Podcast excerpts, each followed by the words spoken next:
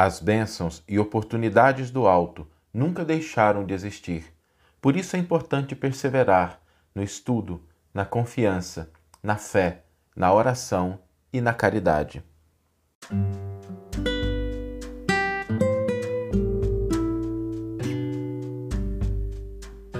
Você está ouvindo o podcast O Evangelho por Emmanuel, um podcast dedicado à interpretação e ao estudo da Boa Nova de Jesus através da contribuição do benfeitor Emmanuel.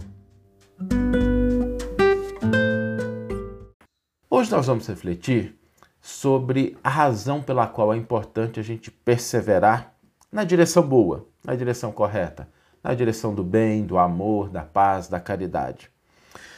Para que a gente possa pensar nisso, eu gostaria de voltar um pouco no tempo e olhar o contexto no qual o Evangelho surgiu na Terra.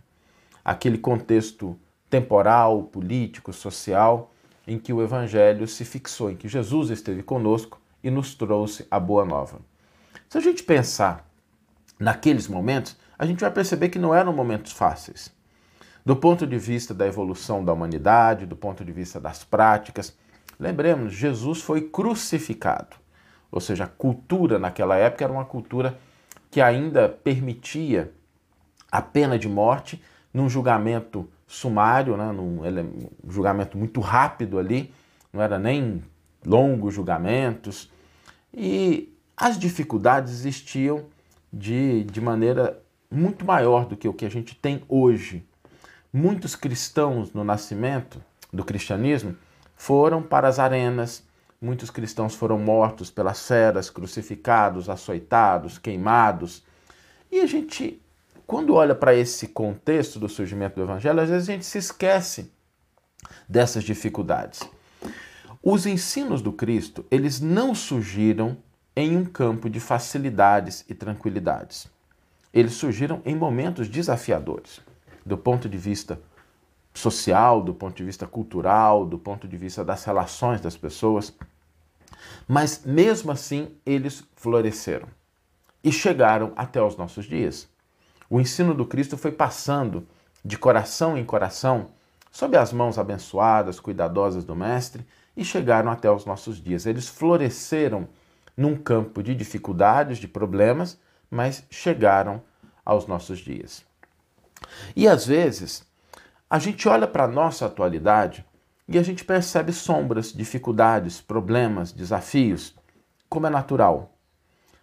A gente sempre comenta, né? Evangelho não se coaduna com ingenuidade. Existem dificuldades, existem problemas, existem desafios que a gente pode estar enfrentando, ora em maior grau, ora em menor grau, alguns de nós com características específicas, mas existem problemas na atualidade, existem desafios.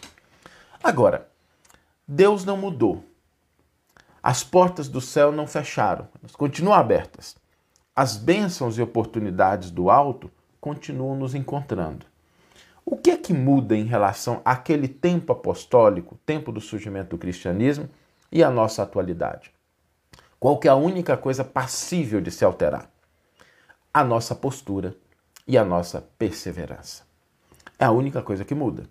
Porque o resto do ponto de vista da divindade de Jesus, continuam as mesmas coisas, as mesmas oportunidades, o mesmo convite ao bem, o mesmo convite à perseverança, nós vamos encontrar esses mesmos elementos, tanto no tempo em que o cristianismo surgiu, quanto na atualidade.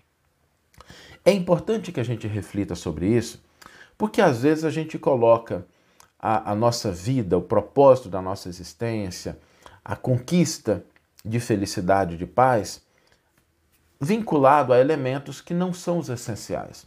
Às vezes a gente acha assim, já passei da idade, não consigo mais realizar as coisas, ou dependendo do status, da posição social, da formação que a gente tem, da condição que a gente está. E nós nos esquecemos, se a gente olhar a história do cristianismo, que existiram figuras que participaram do, das posições de destaque, do Sinédrio, que eram simples pescadores, pessoas que eram do dia a dia da vida, que eram pessoas normais, pessoas que tinham autoridade, e todas elas encontraram a oportunidade e as bênçãos do alto. O problema não está na presença de Deus na nossa vida, porque isso é constante. A questão e o desafio está no que perseveramos. Porque se nós perseveramos na busca, se a gente vai ao encontro dessas bênçãos do alto, nós vamos encontrá-las. Porque elas nunca deixaram de existir. É só quando a gente coloca a nossa perspectiva limitada à frente da presença de Deus que a gente começa a ver só problema e não solução.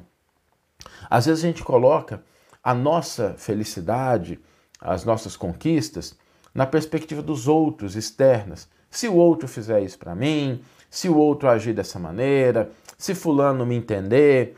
Nada de errado com a gente estabelecer relações que a gente queira, mas é importante a gente perseverar não na conquista das opiniões, do aplauso, da presença das pessoas, mas a gente entender que existe algo muito maior, algo que estabelece um caminho, uma proposta, e é nessa direção que a gente deve perseverar, porque nos tempos apostólicos, como na atualidade, Deus não mudou.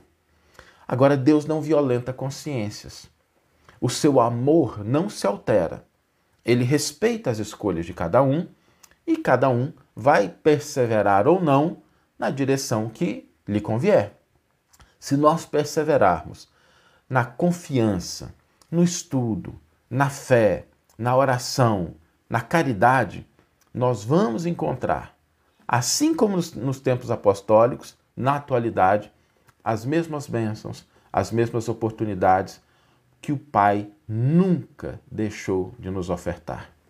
Por isso é importante perseverar, independente da posição, independente da circunstância em que nós estamos, todas elas passageiras, transitórias, mas perseverar com a confiança no nosso íntimo de que Deus, como Pai de amor, de bondade, de justiça, nunca deixou de atuar, nunca deixou de estar presente. O que às vezes se altera é a nossa perseverança, a nossa fé e a nossa confiança. Mas se a gente fizer um esforço, se a gente continuar no caminho apontado pelo Evangelho, nós vamos, em todos os tempos, em todos os locais, encontrar o mesmo Pai, o mesmo Deus esperando de braços abertos, oferecendo possibilidades, oportunidades para todos os seus filhos. Vamos ler agora a íntegra do versículo e do comentário que inspiraram a reflexão dessa manhã.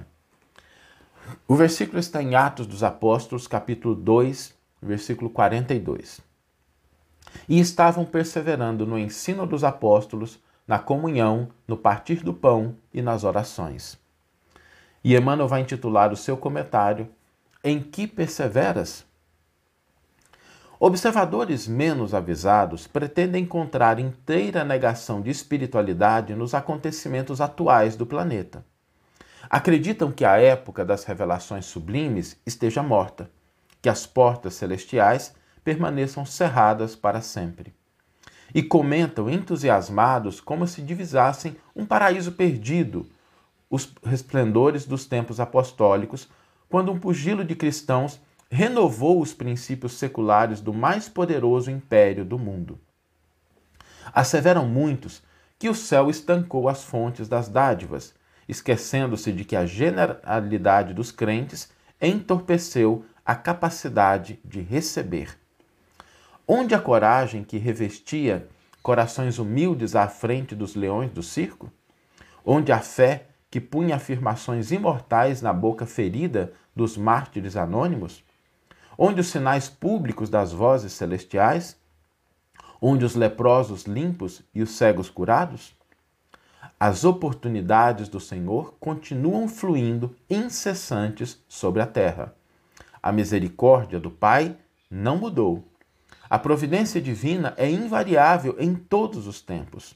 A atitude dos cristãos na atualidade, porém, é muito diferente. Raríssimos perseveram na doutrina dos apóstolos, na comunhão com o Evangelho, no espírito de fraternidade, nos serviços da fé viva.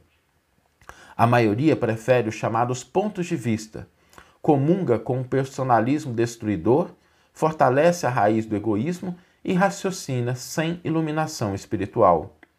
A bondade do Senhor é constante e imperecível Reparemos, pois, em que direção somos perseverantes. Antes de aplaudir os mais afoitos, procuremos saber se estamos com a volubilidade dos homens ou com a imutabilidade do Cristo. Que você tenha uma excelente manhã, uma excelente tarde ou uma excelente noite e que possamos nos encontrar no próximo episódio. Um grande abraço e até lá!